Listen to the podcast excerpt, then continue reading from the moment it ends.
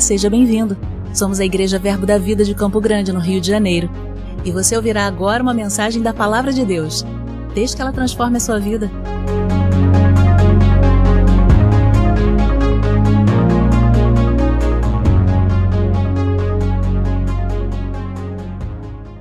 Bom dia, querido. Você está bem? Coisa boa, que bom que você veio. O irmão Reagan diz, dizia, não é? Em vários dos seus livros, que a igreja reunida é sinônimo de milagre. Amém? Que coisa boa é a igreja reunida. E de fato, queridos, num ambiente como esse, preparado, um ambiente gerado, aonde nós anelamos a presença e a manifestação do Espírito Santo, aonde nós desejamos ouvir, inclinar os nossos ouvidos para aquilo que Deus tem para a nossa vida. Num ambiente como esse, um ambiente sacerdotal, você é um sacerdote do Deus Altíssimo, amém? Num ambiente desse, cheio de sacerdotes, com certeza é um ambiente pronto para a manifestação do milagre do Senhor. Você está pronto para receber o seu milagre essa manhã? Então, que a, a, a, sua fé, não é como Jesus diria, seja conforme a sua fé essa manhã, até onde a sua expectativa vai, até onde a sua fé vai, é até onde a manifestação do poder pode acontecer na nossa vida. E nós estamos crendo em grandes coisas que o Senhor fará em nosso meio nessa manhã. Amém? Você pode abrir a sua Bíblia, por gentileza, nós vamos conversar sobre algumas coisas essa manhã. É um dia de ceia, não é? A nossa primeira ceia do ano, mas eu não quero ser tão burocrática assim, não é? Apesar de ser o primeiro dia de ceia, isso não significa que não possa acontecer nada em outros dias que não é ceia, amém?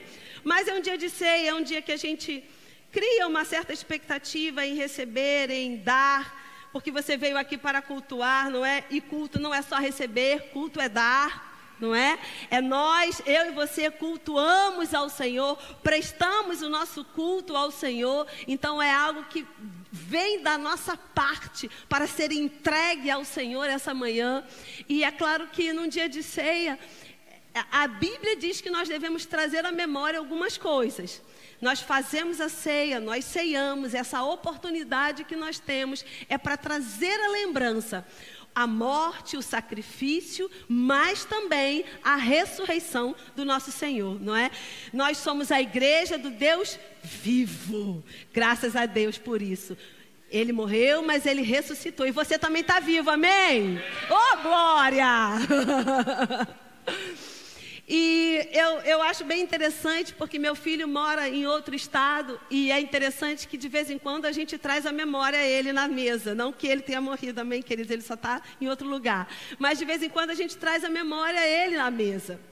Nós, na nossa refeição, no nosso dia a dia, a gente sempre pensa: ah, se Gabriel estivesse aqui, ele falaria isso. Se Gabriel estivesse aqui, ele faria isso. Então, trazer a memória também é lembrar daquilo que a pessoa é, daquilo que a pessoa faz, daquilo que a pessoa fala. Então eu creio que essa manhã o Senhor quer nos trazer a lembrança. Como diz Tony Cook no seu livro, O que Jesus diria? Ele quer trazer a lembrança. O que Jesus diria? O que Jesus diria a meu respeito? O que Jesus diria a seu respeito? O que Jesus diria aqui sentado no meio da congregação, o que Jesus diria? Então, a, hoje nós vamos ver algumas coisas que Jesus disse. Amém, queridos?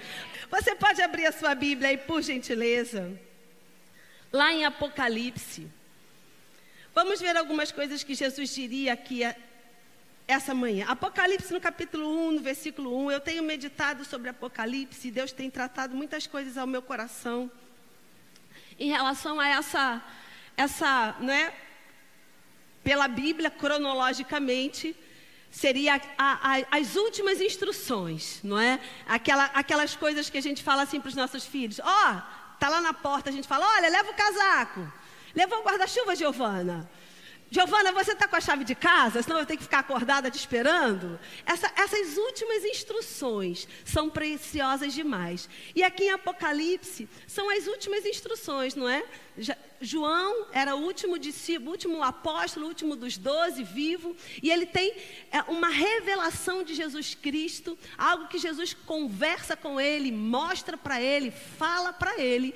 Então, é, é, é sobre isso que nós vamos conversar essa manhã. E a Bíblia diz lá em Apocalipse, no capítulo 1, no versículo 1, eu vou ler para você aqui numa versão que eu achei bem interessante um pouco, é, talvez mais esclarecedora.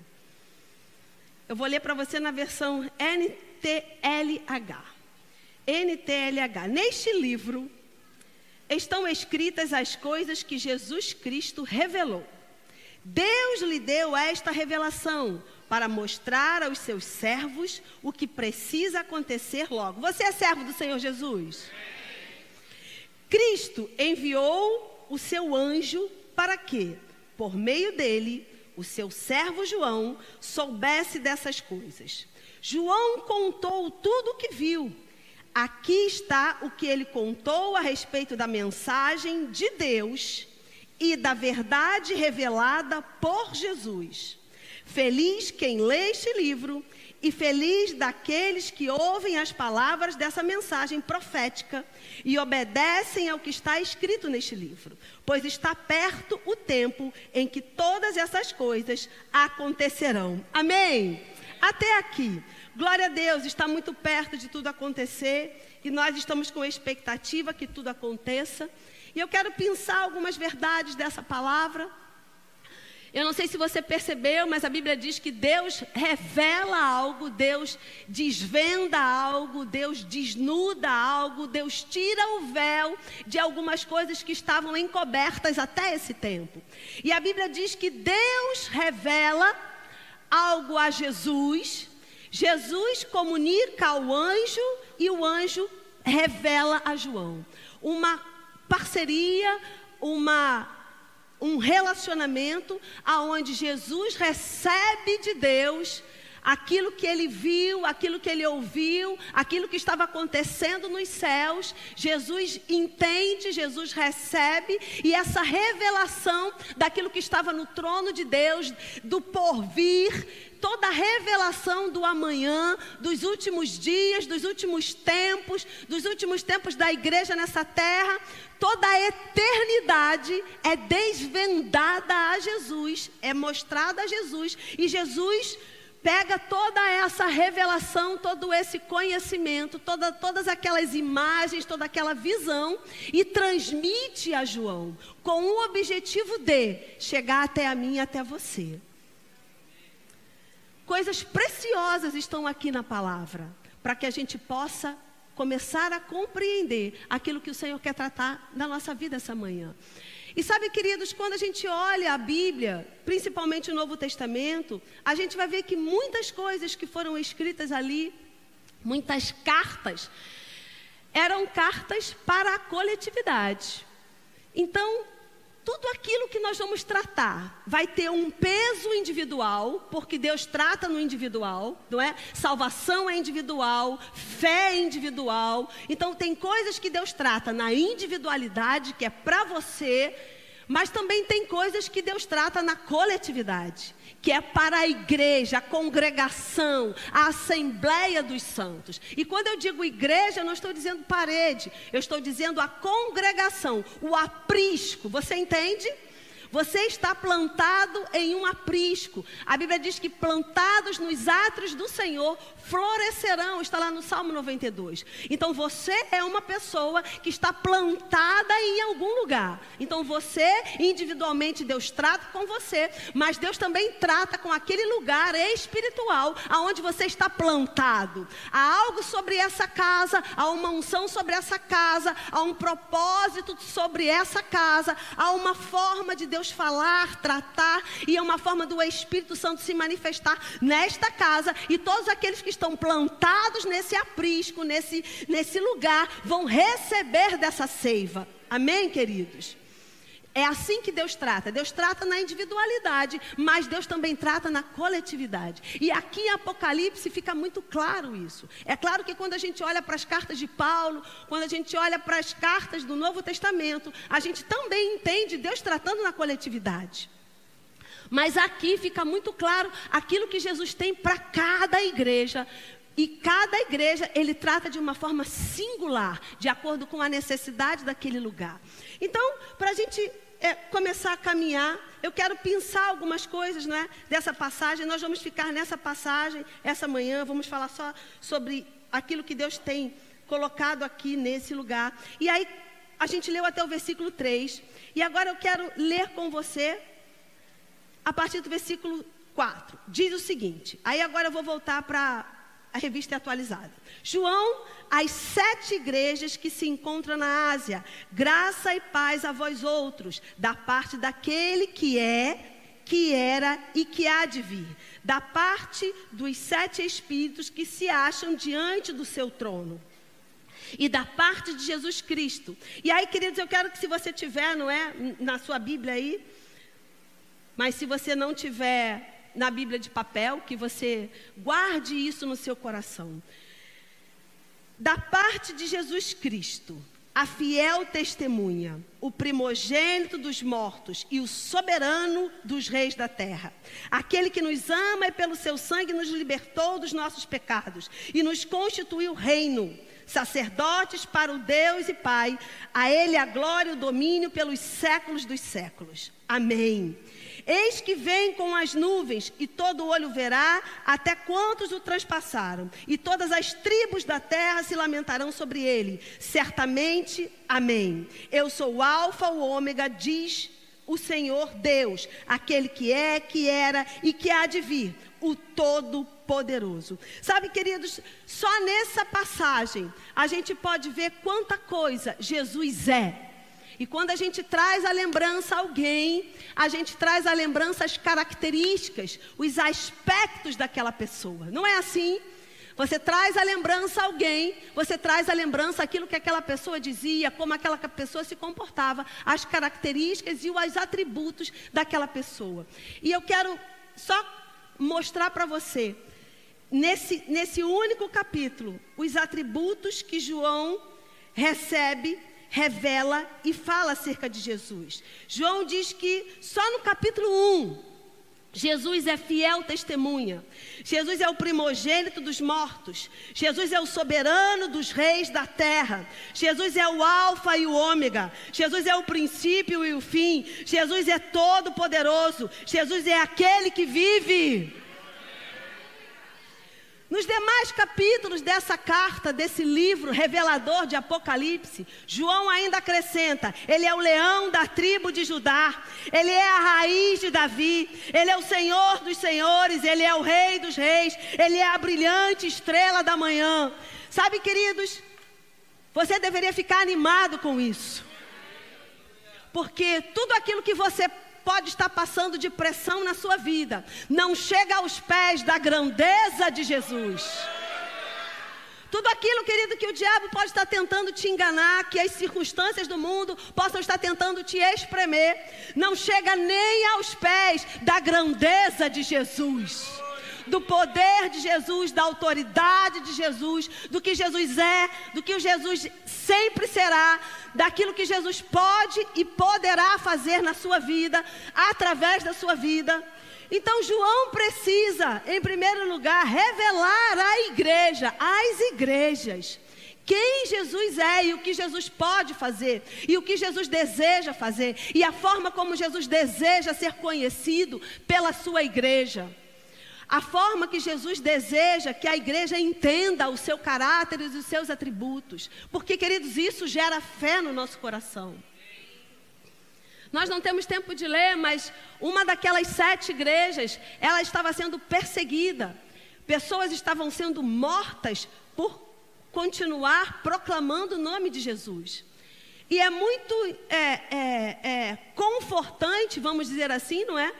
Se alguém veio a morrer por uma causa, é muito confortante você saber que a causa pelo qual aquela pessoa morreu não é uma causa qualquer, mas é uma causa nobre. É por alguém que é nobreza, é por alguém que é todo poderoso, é por alguém que mudou a história.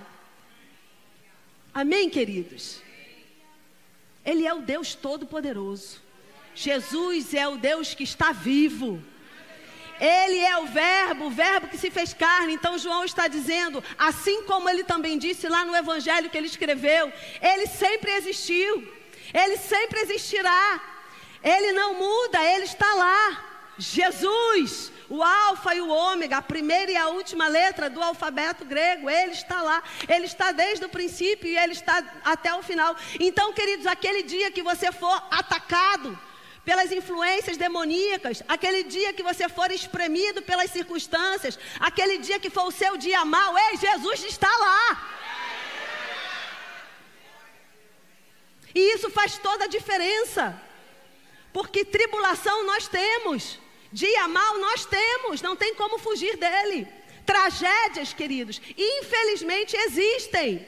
Mas nesse dia, Jesus está lá trazer consolo, para te levantar, para mostrar que a causa é nobre, que a causa vale a pena, que Ele é o Deus Todo-Poderoso, que Ele é o Rei dos Reis, que Ele é o Senhor dos Senhores, que Ele é aquele que ao abrir a sua boca, a espada vai sair, e o inimigo será aniquilado da face da terra.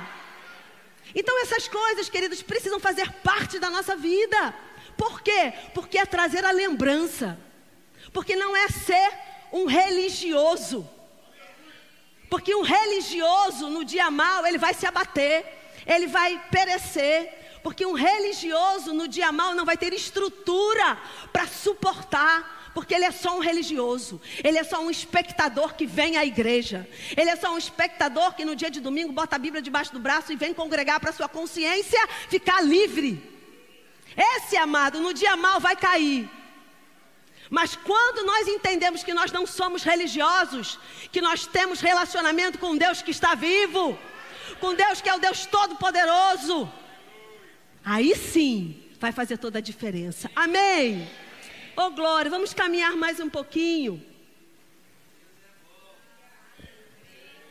E aí ele continua, e eu quero continuar com você porque nós vamos ler um pouco a Bíblia essa manhã.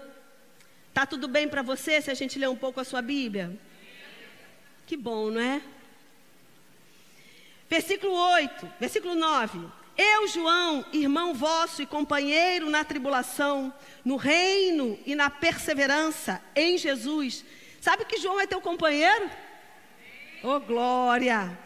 Achei-me na ilha chamada Patmos por causa da palavra de Deus e do testemunho de Jesus. Achei-me em espírito no dia do Senhor e ouvi por detrás de mim grande voz como de trombeta, dizendo: O que vês, escreve em livro e manda às sete igrejas: Éfeso, Esmirna, Pérgamo, Tiatira, Sardes, Filadélfia e Laodiceia.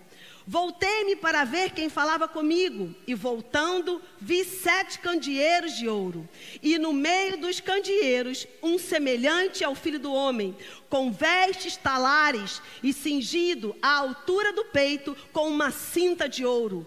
A sua cabeça e cabelos eram brancos como a lã, como a alva lã como neve, os olhos como chama de fogo, e os pés semelhantes ao bronze polido, como que refinado numa fornalha, a voz como voz de muitas águas. Tinha na mão direita sete estrelas, e da boca saíra uma afiada espada de dois gumes. O seu rosto brilhava como o sol na sua força. Você pode imaginar essa visão? Oh, glória! O que é essa leve e momentânea tribulação?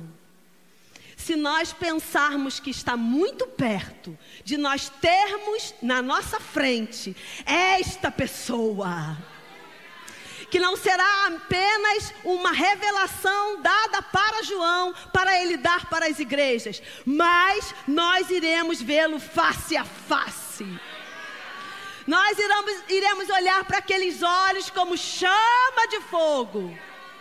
Nós iremos ver aquele corpo glorificado, cheio de glória, brilhando mais do que o sol do meio-dia.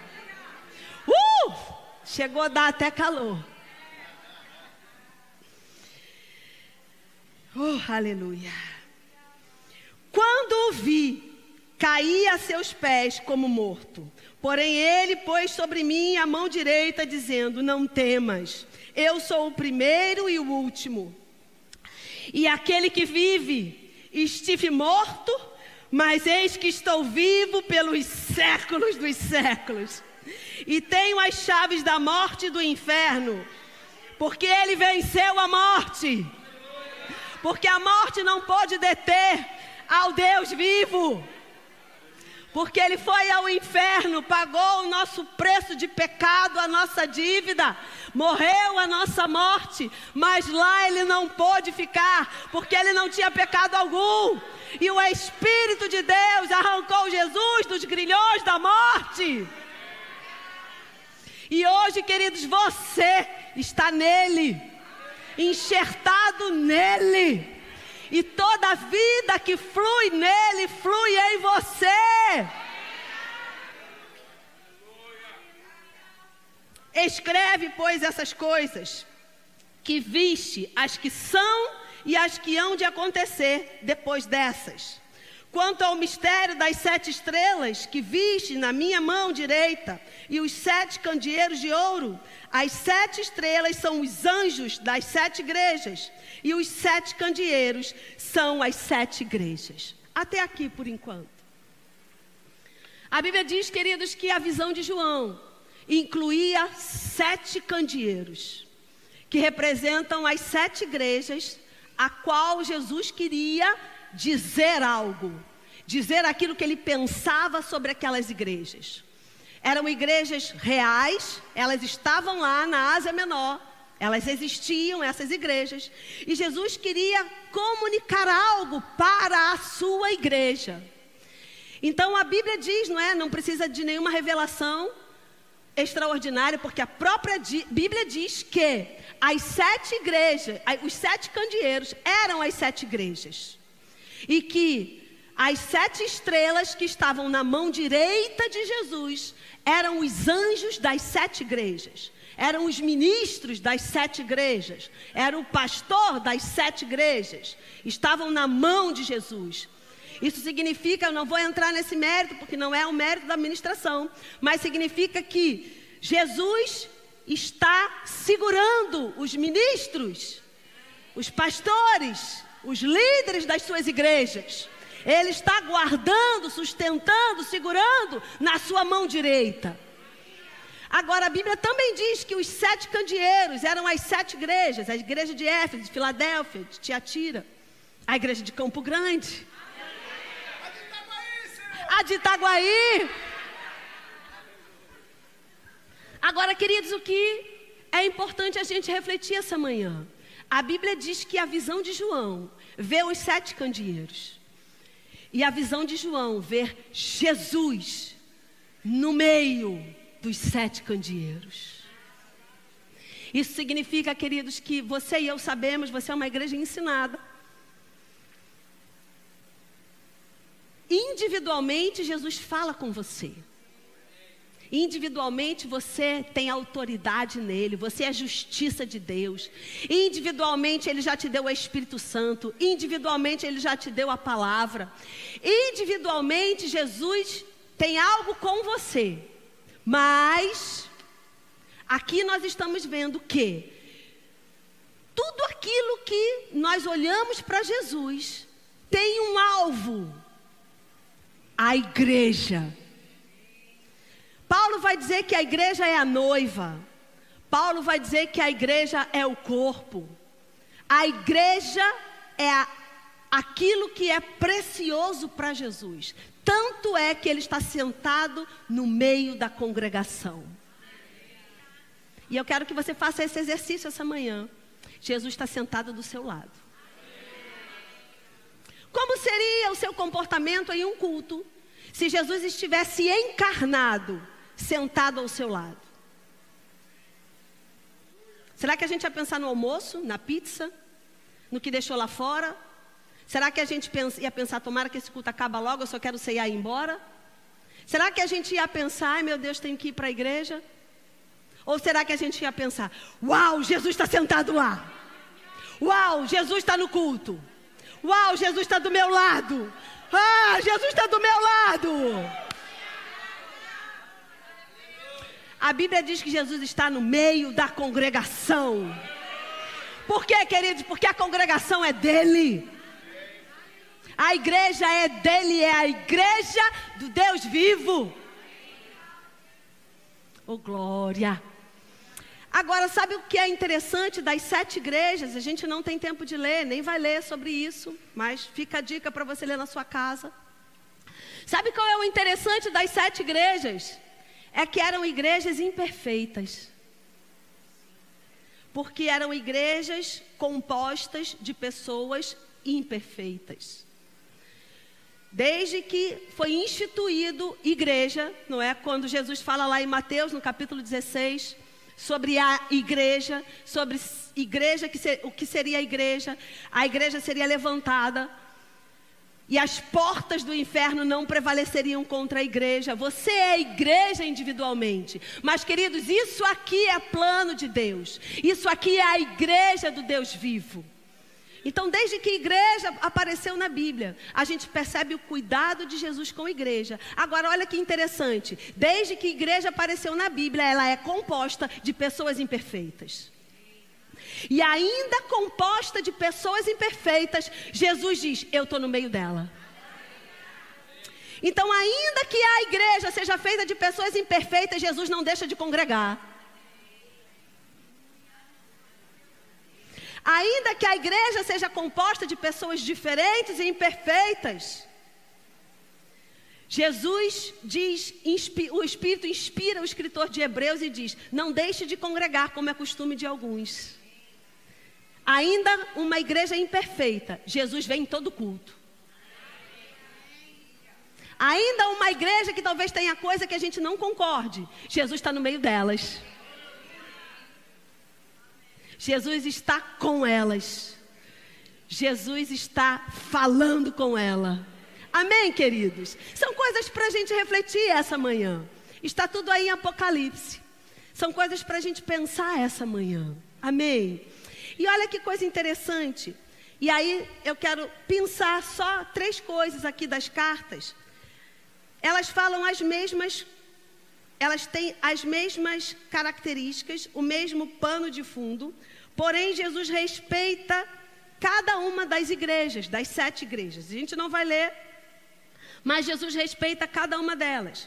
E o que tem de comum nas sete igrejas e nas sete cartas, naquilo que Jesus comunica às sete igrejas, eram igrejas diferentes, eram igrejas com situações diferentes, eram igrejas vivendo situações diferentes. Uma, o problema era a perseguição, que estava matando os fiéis da igreja.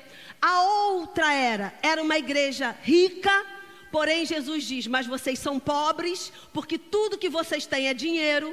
Vocês não estão considerando as outras coisas.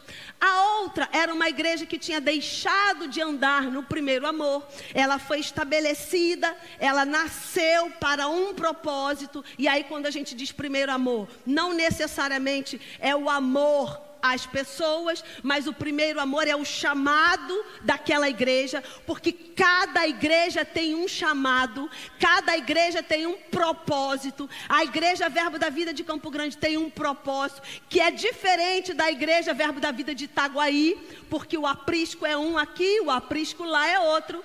Então, cada igreja tem um propósito, e pastores erram quando olham para a igreja do lado e querem imitar, porque aquela igreja tem um povo, aquela igreja tem um propósito, aquela igreja tem uma característica diferente da outra. E quando a gente olha para as sete igrejas, a gente vê problemas diferentes em cada uma delas, porque são pessoas diferentes, são apriscos diferentes, são propósitos diferentes. Agora, tem três coisas que são iguais. E aquilo que Jesus diz, Jesus diz a mesma coisa para as sete igrejas. Jesus diz, ele começa todas as cartas, não é? E ele fala o seguinte: Conheço as tuas obras. Ele fala isso para as sete igrejas. Ele fala para as sete igrejas: aquele que tem ouvidos, ouça. Ele fala para as sete igrejas: ao que vencer. Então, esses três pilares são os pilares mais importantes para a nossa vida essa manhã. Porque o restante é aquilo que cada igreja está vivendo na sua peculiaridade. E talvez os, todas as sete igrejas estejam vivendo coisas que a nossa igreja não está vivendo. Agora, aquilo que é comum para as sete igrejas, isso é o que o Senhor quer comunicar ao nosso coração essa manhã. Amém? Conheço as tuas obras. Sabe, queridos, a gente sabe, a gente é ensinado, não é, que nós não somos salvos por obras. Nós somos salvos porque a graça do Senhor nos alcançou. Nós acreditamos nela, a nossa fé acreditou nessa graça e nós recebemos essa graça. Nós não somos salvos porque fazemos coisas boas, porque damos esmola aos pobres e aos mendigos, porque damos agasalho. Nós não somos salvos porque visitamos pessoas. Nós não somos salvos por isso. Porém, todo aquele que recebeu salvação pratica boas obras. Amém?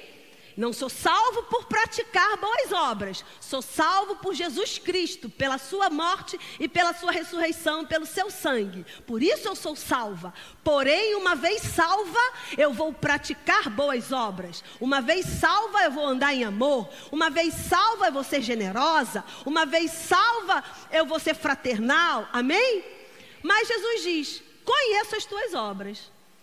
Significa que Jesus está vendo tudo aquilo que nós fazemos com o que temos recebido. Ele não está falando sobre o que é, o que aquela, aquelas igrejas estão crendo ou pregando, mas ele está falando sobre o que aquelas igrejas estão fazendo com aquilo que está sendo crido e pregado. Amém? Ele diz: Conheça as tuas obras. O que você tem feito? A expectativa no coração de Jesus é que a gente faça alguma coisa com aquilo que tem recebido. É que a gente mude não só a nossa vida, porque mudar a nossa vida é individualidade, mas a gente está trabalhando com coletividade, a gente está trabalhando com igreja. Amém? Deus trabalha individualmente comigo e com você, mas agora Deus está trabalhando na coletividade, e coletividade é algo precioso para o Senhor, porque a Bíblia diz que Há algo chamado trindade, coletividade. A Bíblia diz que nós não somos mais sozinhos, mas temos uma companhia, um ajudador, coletividade. A Bíblia diz que o corpo de Cristo é a igreja, coletividade. Então, queridos, Deus leva a sério esse negócio de coletividade. Vai morar todo mundo no céu, coletividade. Está todo mundo assentado à mesa, coletividade. Amém? Comunidade de fé, uma família. Então, um membro da família é importante, mas Deus está trabalhando com família, com coletividade, com comunidade, com a Assembleia dos Santos. Ninguém vive sozinho. Amém? Então Deus está perguntando: conheço as tuas obras. E aí é para a gente refletir: quais são as minhas obras? O que nós temos feito, não só, né, agora, não só coletivamente, mas agora também individualmente. Coletivamente, o que nós temos feito? Com aquilo que temos crido e recebido, com aquilo que tem sido pregado. Individualmente, o que eu tenho feito? Por quê, queridos? Porque há um aspecto quando a gente não entende comunidade. Qual é o aspecto? É a religiosidade. Por quê? Porque eu posso vir para a igreja religiosamente, como alguém que vai a um cinema, como alguém que vai a um show, e ir embora. Eu vim, recebi e agora eu vou embora. E esse aspecto da individualidade, ele não toca o coletivo.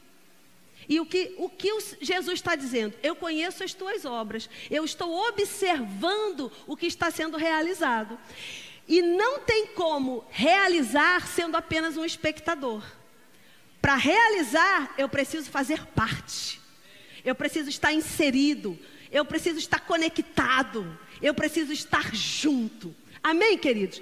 Junto com o Senhor, fazendo a obra com Ele, sendo companheiro, como a Bíblia diz, né? somos companheiros de Deus, cooperadores de trabalho do Senhor. Então Jesus está aqui sentado no nosso meio, no meio da congregação, e Ele está observando como está a nossa obra, como igreja e individualmente, como está a obra, o que temos feito. Amém.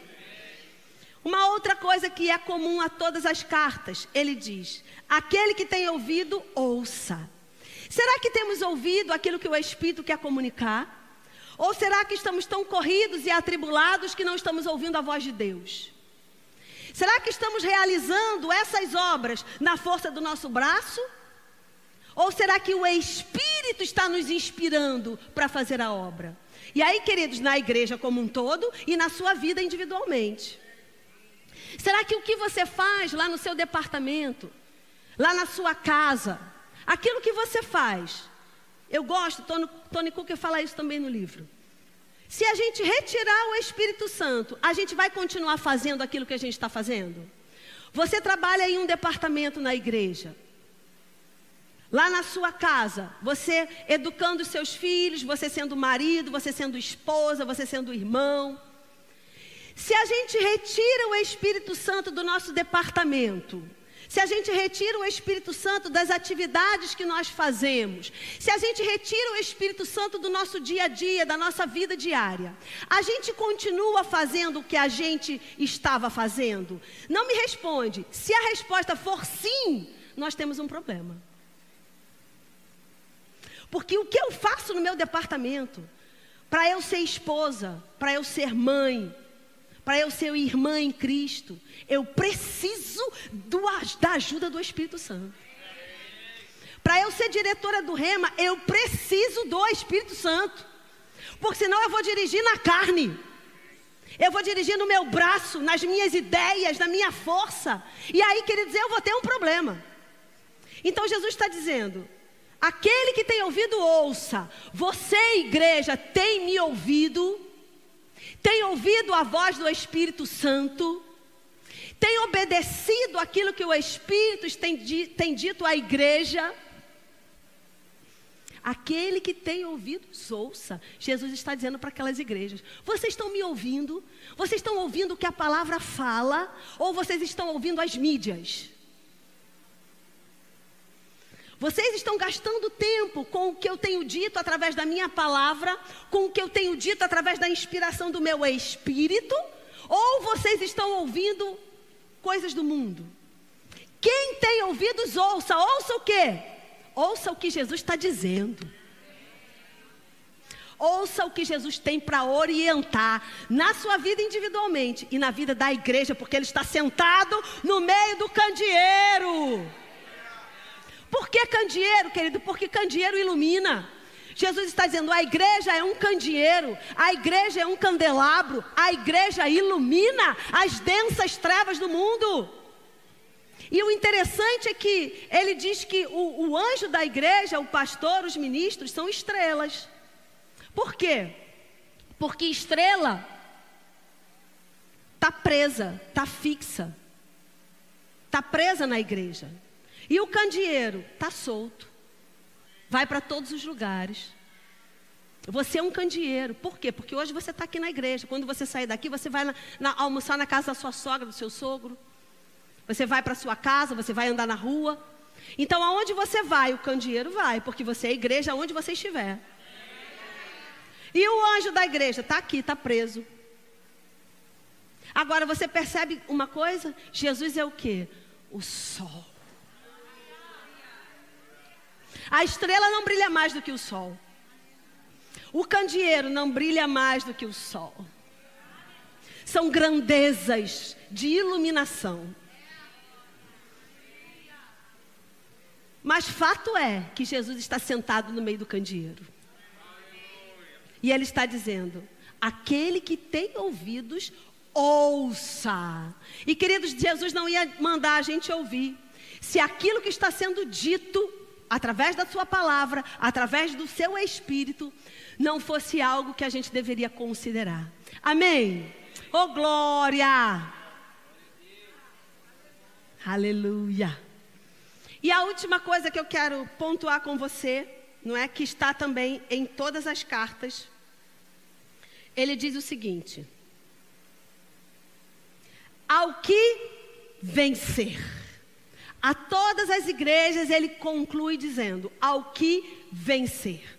Ele está dizendo: existem algumas situações difíceis, alguns problemas nas igrejas, porque igreja tem problema. E Jesus está dizendo: existem alguns problemas na igreja.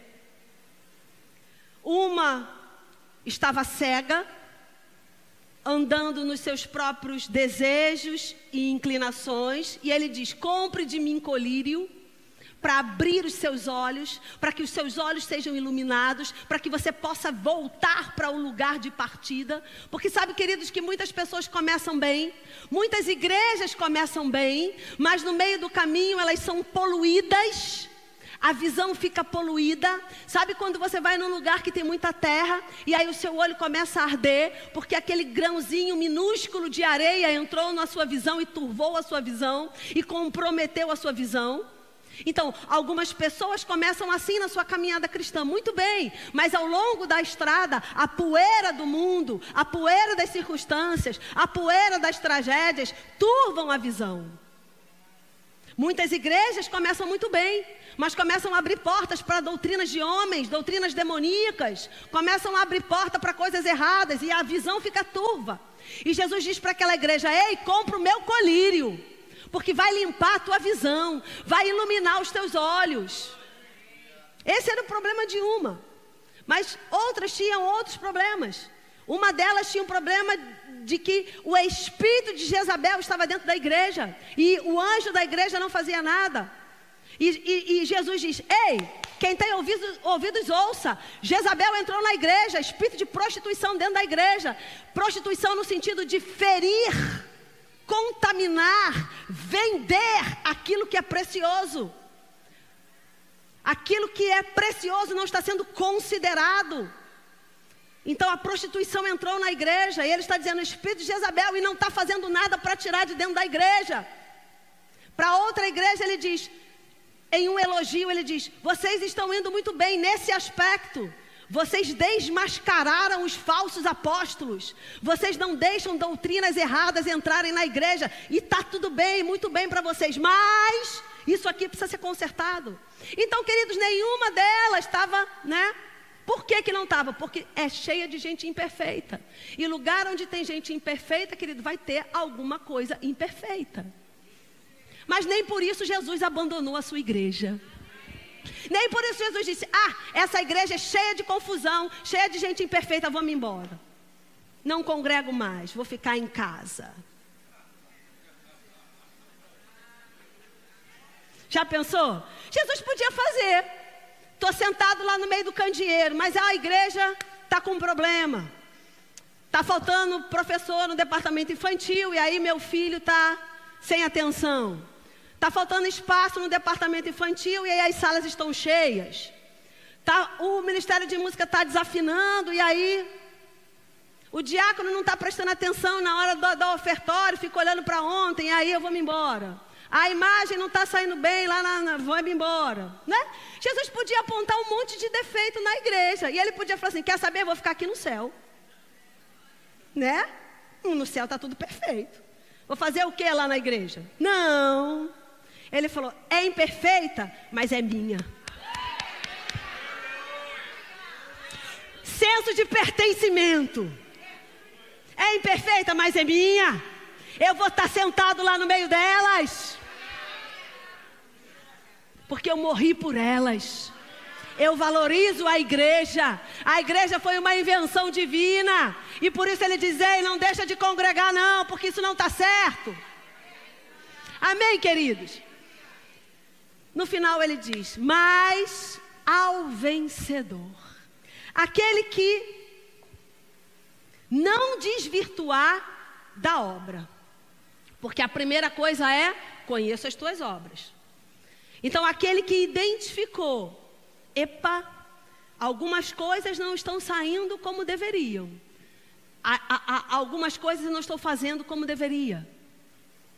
Eu vou ajustar aqui e eu vou fazer a obra como deve ser feita. Eu vou considerar a coletividade. Eu vou considerar que eu não sou um espectador, que a minha igreja não é um shopping, que eu vou e saio a hora que eu quiser, que eu só pego aquilo que é bom para mim. Não, eu vou considerar a coletividade, eu vou considerar que eu sou a força de trabalho desse lugar e eu posso cooperar, eu posso fazer a diferença, eu posso somar, eu posso plantar sementes para a eternidade, eu vou fazer a obra lá fora, aquilo que eu tenho ouvido e, e tenho recebido na minha igreja, eu vou reverberar lá fora, fazer a obra, queridos, e aí cada um vai ter um contexto, e aí eu me ajusto. Aquele que tem ouvido, ouça, eu vou inclinar mais o meu ouvido para o Senhor. Eu vou ouvir o que o Espírito quer me comunicar. Eu vou ver o que a palavra está dizendo a meu respeito. Eu vou reconhecer que eu não posso fazer nada na força do meu braço. Que tudo que eu tenho, tudo que eu sou é porque Ele é comigo, porque Ele me dá fôlego para acordar todos os dias. Se eu respiro é porque Ele é comigo, se eu estou viva é porque Ele é comigo. Eu vou reconhecer o Senhor em todos os meus caminhos. Eu vou inclinar para ouvir o que pulsa no coração dele, porque eu posso estar gastando toda a minha energia fazendo coisas que não são importantes para ele. Então, o que é verdadeiramente importante para ele, é isso que eu vou fazer. E aí ele diz: então, fez aí o checklist? Ao vencedor. Ao vencedor eu tenho algo especial. Ao vencedor. Porque, queridos, lá em Mateus, no mesmo Mateus 16, quando ele diz acerca de igreja, ele vai dizer: E as portas do inferno não prevalecerão contra ela. Ainda que seja imperfeita, ainda que seja feita de pessoas imperfeitas, ainda assim as portas do inferno não prevalecerão sobre a igreja. Ainda assim, nós somos vitoriosos nele. Ainda assim, nós podemos tudo aquilo que nos, nos fortalece nele. Ainda assim, as nossas necessidades são supridas nele. Ainda assim, nós somos mais que vencedores nele. Ainda assim, nós estamos guardados debaixo das asas dele. Ainda assim, ainda que a gente passe pelo vale da sombra da morte, ele está conosco. Ainda assim, ele nos sustenta com a sua mão poderosa. Ainda assim, nós estamos firmados nessa rocha que pode vir o vento, a tempestade, nós não seremos abalados. Ainda Ainda assim, nós somos a igreja, coluna e baluarte da verdade, a igreja do Deus vivo. Ainda assim, Ele nos ama, somos o seu corpo nesta terra. Ainda assim, nós somos igreja. Vencedores. Ainda assim, nós temos uma eternidade nos aguardando. Ainda que estejamos nesse mundo, tribulado, negro, cheio de coisa ruim, porque o pecado fez isso no mundo. Ainda assim, o nosso fim não é aqui, a história não termina aqui. Ainda assim, nós temos promessas gloriosas que o próprio livro de Apocalipse vai dizer. Ainda assim, nós temos a expectativa de que um dia a nova Jerusalém vai descer do céu, maravilhosa, perfeita. Ainda assim, nós vamos morar nesse lugar com o Senhor eternamente. Ainda assim, não há necessidade de sol, porque Ele, o sol do meio-dia, o sol da justiça, vai brilhar por toda a eternidade e nós estaremos lá com Ele. Ainda assim. Aleluia! Isso tem que nos animar, queridos. Isso tem que nos afoguear. Isso tem que nos colocar de pé todos os dias. Porque se a gente continuar pensando só nas coisas que dão errada, a gente fica abatido. E crente abatido é uma presa fácil para o diabo. Não, a gente não vai ficar abatido, não. A gente vai sim ajustar as nossas obras a gente vai sim inclinar mais os nossos ouvidos, não é? O pastor, o Espírito já vinha é, é, comunicando pastor em um ano de inspiração. Então, sim, vamos fazer isso. Vamos deixar de fazer coisas na força do nosso braço e ouvir mais aquilo que o Espírito quer comunicar à igreja. porque sem Ele, queridos, nós não podemos fazer nada. Porque se estamos fazendo algo e pensarmos, se o Espírito não estiver aqui, eu continuo fazendo, e se a resposta for sim, temos um problema. Temos que entender, aquilo que eu faço, se o Espírito não fizer comigo, eu não consigo. Essa é a resposta certa. Porque o que fazemos são coisas espirituais. É precisa ser feita debaixo da direção do Espírito. Você é um ser espiritual, querido. Se você está vivendo sem se comunicar com o Espírito Santo, você tem um problema. Porque as coisas estão sendo feitas no seu braço, as decisões estão sendo so tomadas na sua cabeça. Mas nós precisamos entender que precisamos da influência, da inspiração, sermos guiados pelo Espírito em todas as nossas decisões. Oh, glória! Amém.